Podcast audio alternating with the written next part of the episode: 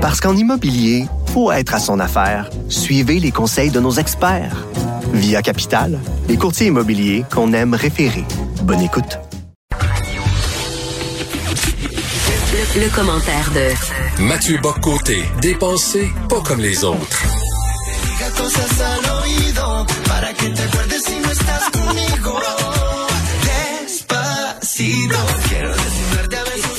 Et, écoute, je pense qu'il va m'en vouloir. Ou bedon, il se fait aller, le popotin, notre sociologue et chroniqueur au Journal de Montréal. Bonjour, Mathieu Bocoté. Je t'en veux, en fait, je t'en veux. Ah, c'est vrai, c'est vrai. Ben, je suis contente. Mission accomplie. C'était ça mon défi de l'été. Te garder. Euh, il, a réussi. Il suffisait de faire jouer cette, chanson exécrable. Cette, hymne à, la grandeur de notre temps, on le dire ainsi. En fait, on parlait tout à l'heure, Mathieu, avant d'enchaîner sur ton sujet du jour, là. Euh, t'as une chanson d'été, toi, qui te rappelle un bel été? T'as-tu euh, un coup de cœur à un moment donné qui, qui te fait clousser un peu? Je vais avoir l'air d'une tronche, mais euh, c'est quand, quand on descendait aux États-Unis, ma famille, mon père, ma mère, moi et ma soeur, et mon père mettait dans la dans la cassette de la voiture euh, de, une cassette de Brassens, il y en avait quelques-unes, et c'était euh, Brave Margot. Donc euh, c'est une chanson que là, je l'écoute l'été toujours avec bonheur. Donc ça fait partie de quelques chansons de Brassens, mais Brave Margot, quand Margot dégrafait son corsage pour donner la gougoute à son chat, tous les gars, tous les gars du village. ça n'alla le dire à tout le monde et le lendemain quand Margot dégrafait son corsage pour donner la gougoute à son chat. Tous les gars, tous les gars du village. Ah, c'est pas mal, pas mal, pas mal. J'avoue que, que ah ça, peut, ça, ça, peut, ça peut clencher euh, Despacito. Ah, ben j'espère, j'espère bien. Vive Georges Brassens.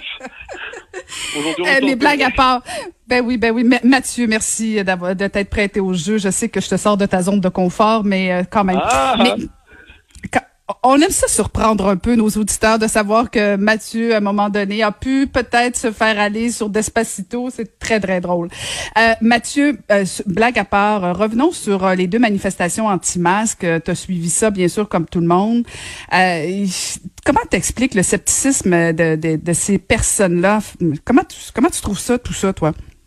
Ben alors, je, moi, je trouve c'est assez fascinant ce qui se passe en ce moment. Je veux éviter de tomber, appelons ça, dans la condamnation morale des ploucs et des pecnos. Ça, c'est la tentation de quelques-uns qui disent, bon, mais c'est la ligne de notre société qui se lève et qui... Euh, bon, il y a quelque chose, il faut éviter le, mépris là-dedans, mais il ne faut pas s'interdire la sévérité. Alors, allons-y euh, morceau par morceau, étape par étape. Il y a dans nos sociétés un grave déficit de crédibilité des autorités autrefois jugées légitimes.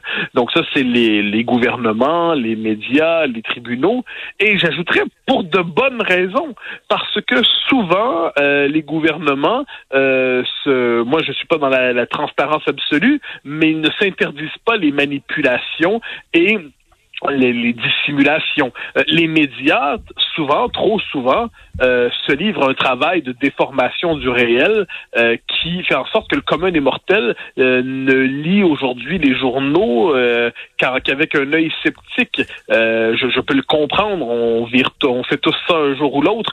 quand on regarde, moi je dis, quand je regarde Radio-Canada, je me toujours, on va, on va chercher à voir ce qui ce qu'on cherche à nous dire à travers ce qui est dit. quand je lis le New York Times, quand je lis euh, la Pravda à Montréal, euh, j'ai toujours, je me dis bon, mais qu'est-ce qu'on, qu'est-ce qu'on, comment on tord l'information? Donc il y a un, scepticisme légitime dans nos sociétés par rapport aux autorités autrefois jugées euh, presque qui, qui, pour qui la, confiance allait de soi. Une fois que c'est dit, c'est on bascule aisément du scepticisme au conspirationnisme. Et je crois que c'est là où on est en ce moment, c'est-à-dire on en vient à se dire puisque on juge que trop souvent les médias déforment la réalité, eh bien en fait, ils mentent systématiquement et de manière obligatoire et inversement, ceux qui les dénoncent en prétendant dévoiler une conspiration mondiale qui manipulerait les masses ceux-là disent la vérité. Puis encore une fois, euh, on peut on peut comprendre quand on regarde les, les grandes instances de pouvoir aujourd'hui, les grandes entreprises, les organisations internationales, on a raison de croire que tout là-dedans n'est pas jardin de roses. Mais encore une fois, de la critique légitime, on passe vite à la dénonciation du complot diabolique.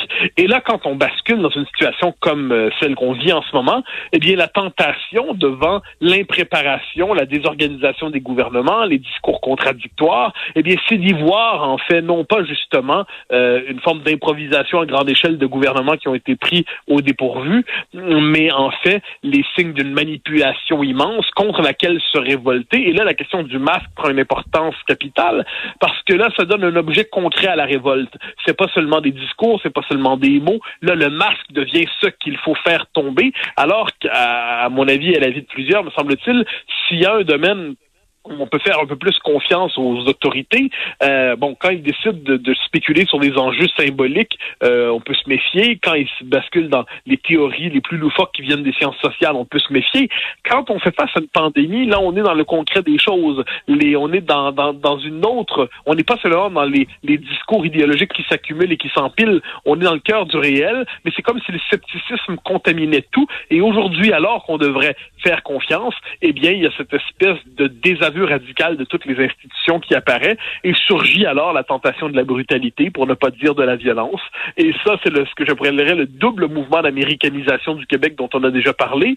Hein, au mois de juin, l'américanisation du Québec, eh bien, c'était euh, cette espèce d'obsession maladive sur la question raciale, comme si on était ici en Alabama ou comme si on était dans un État du sud des États-Unis.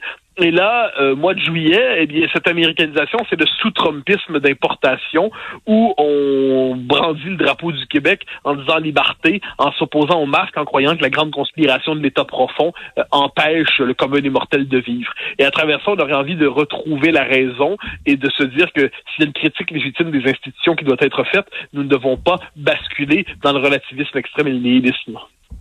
Mais Mathieu, je fais appel un peu au, en fait, un peu beaucoup au sociologue que tu es. Euh, tu parles de conspiration, tu parles euh, de, de, scepticisme. Est-ce que, est-ce que c'est la faiblesse des arguments euh, des anti-masques qui, qui dans le fond les amène, les fait basculer, comme tu dis, vers le, toute la théorie du complot, tout ça? Est-ce que c'est la faiblesse de leurs arguments qui fait que on, on, les croit même pas? Je veux dire, c'est, c'est comme, je veux dire, moi je, je, je dis depuis le début, je veux bien entendre leurs arguments, c'est tellement, euh, c'est tellement loufoque que c'est difficile de, de pas rire d'eux autres.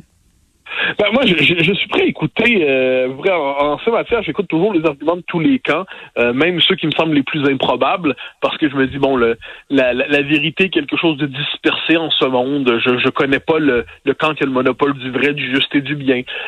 Donc, je regarde les anti-masques. Est-ce qu'il, c'est ça qui est paradoxal. Euh, est-ce qu'on a raison de s'inquiéter aujourd'hui? Des excès de ce qu'on pourrait appeler la, la santé publique et puis la tentation hygiénique. Oui, bien sûr qu'on a raison de s'inquiéter des excès de la tentation hygiénique. Je me souviens, je pense que c'est l'OMS qui disait il y a quelques années qu'il fallait plus manger de charcuterie parce que les charcuteries c'était mauvais pour la santé. Bon, très bien. Puis ensuite il y a le chocolat, puis ensuite il y a le fromage. Finalement, il y a, ce fantasme de médecin de nous voir, de nous enfermer dans un bocal et puis nous voir vivre euh, doucement à la manière de, de végétaux euh, inanimés. Donc, je, donc une, une, critique légitime de la santé publique, une critique légitime du fait que le gouvernement met ses pattes partout dans nos vies. C'est vrai, mais de l'autre côté, euh, cette critique-là donc, quand on regarde les, les anti-masques, on peut dire c'est c'est à ça qu'ils puisent. Euh, si on cherche à comprendre la, ce, qu'ils expriment, on, on, les transformera pas en monstres. Là. Ils, expriment un malaise, ils expriment un mal, euh, une insatisfaction, une incompréhension. Donc, on va chercher à comprendre ce qu'ils nous disent. Là où ça bascule, à mon avis, c'est justement quand on rentre dans la logique euh, conspirationniste. Eh bien, c'est que là, on se dit que que ce qui est un désordre est en fait un super ordre. Euh, derrière ce désordre, il y aurait la manipulation consciente par des élites qui décideraient de programmer euh, le tumulte et le chaos pour imposer leur dictature. Ça, c'est comme le, c'est l'hypothèse finalement de tout conspirationnisme. Derrière le désordre, il y a le plan et le complot. Eh ben non, moi je pense qu'on est seulement dans un moment historique très particulier. On n'avait pas géré des situations comme celle-là depuis longtemps. En plus, on est à une échelle mondialisée. On ne sait pas exactement comment contenir, comment On ne sait pas exactement comment affronter tout cela, donc on cherche à tenir devant cela. On cherche à, gérer une pandémie qui est partie de Chine et qui aujourd'hui traverse la planète. Puis on ne sait pas trop comment faire ça parce qu'on s'était pas du tout préparé mentalement à un tel scénario. Ou à tout le moins, nos gouvernements ne le prenaient pas au sérieux et même le commun des mortels ne le prenait pas au sérieux. Là, on y est et puis manifestement, on, il suffit pas de décréter qu'on en a assez pour que ça soit terminé. Et, je veux t'entendre sur euh, comment tu trouves ça justement les, manifestants qui, euh, notamment les deux euh, agresseurs auprès de Kariane Bourassa? Euh, ah, ben alors ça, moi, c'est les manifestations, ça là-dessus, je, je, suis assez intransigeant. Les manifestations d'agressivité, de lynchage m'ont toujours pubé au nez. Euh, J'ajouterais même quelle qu'elle soit. Euh, quelle que soit la cible, peu importe la personne ciblée, euh, je trouve que le lynchage est abject. Or, ça, quand on voit des gens qui se croit tout permis, se croit, bon, le véhicule Foirier, par exemple, où franchement, c'était une scène assez singulière. Euh, on sentait la tentation du lynchage. Ensuite, avec euh, Mme Bourassa, euh, que on a des, gens qui se donnent le droit d'entrer dans sa bulle en disant ah c'est une accolade fraternelle. Ben ça, ça, ça, paraît hein, manifestement, euh, elle, était pleine de désir pour cette accolade. Hein. Alors là, on voit cette espèce de d'agressivité euh, que les qui est comme autorisé. C'est, on dirait que c'est pas sans lien avec le rapport aux médias, justement, puisqu'on croit que les médias sont tout puissants et que l'heure est venue de s'en prendre au pouvoir, eh bien, on peut s'en prendre aux journalistes, c'est permis. Ça, devant cela, je pense qu'il faut faire preuve de la plus grande intransigeance, de la plus grande critique, euh, de ne faire aucun compromis, euh, ni symbolique ni pratique. On est devant des gestes qui, qui relèvent de, de, de l'agressivité la pire. Et ça, moi, je trouve ça, je trouve ça inadmissible. Comme tout le monde, hein, franchement, du moins, j'espère, comme tout le monde, devant ça, je pense qu'il y a moyen de faire front commun, euh, quelles que soient nos, nos allégeances dans d'autres domaines. Et ça, je, je, je crois qu'on est, on est témoin en ce moment, un peu partout en Occident, d'une levée du tabou de la violence. Et ça, c'est, on l'a vu dans les manifestations, encore une fois, de, pour Black Lives Matter au mois de juin. Euh, on le voyait aux États-Unis, euh, notamment. Euh, la, la, violence, là, les, les médias qui étaient sympathiques aux manifestations cherchaient à relativiser, à traiter comme des phénomènes marginaux le, le caractère émeutier, les les violences réelles. Qui, et là, on considérait non, parce que ça, c'était le bon drapeau, mais la violence était quand même visible sous nos yeux. Eh bien, la tentation de la violence est présente dans l'autre camp aussi, si je peux me permettre ça, tout le moins dans, dans les différents phénomènes qu'on voit se déployer devant nous. Et ça, c'est terrible parce que les sociétés se construisent sur la censure de la violence. Elles se construisent sur la censure de la violence physique. Elles se construisent sur cette idée qu'il faut protéger l'intégrité physique des uns et des autres. Et quand le tabou de la violence tombe, euh, il est difficile de le reconstruire. Il est difficile de le recréer, il est difficile de le réinstituer. Donc ça, si c'est rendu que d'un côté comme de l'autre, on se permet des petites violences au début, hein, des, petits, des petites agressions, pour le dire comme ça. On tire pas sur le monde, on canarde pas au quotidien. Mais un jour, la, la, la frontière est franchie et c'est assez dur ensuite de restaurer une société civilisée où on en est venu à normaliser le fait qu'on pouvait hurler, gueuler, lancer telle canette, insulter, euh, euh câliner de force. Euh, tout ça fait créer une société euh, désagréable, pour ne pas dire toxique. Mm-hmm. Et euh, juste pour le bénéfice, ton bénéfice, c'est ceux que les, gens qui nous écoutent à la maison, l'autre monsieur a été aussi arrêté là pour avoir agressé effectivement en nom de Karianne Bourassa. On va suivre ça attentivement. Merci beaucoup Mathieu et juste pour pour être certaine que tu me détestes encore un petit peu plus, je te laisse ça comme ça pour que tu l'aies dans la tête toute la journée. Merci Mathieu Bocoté. merci infiniment.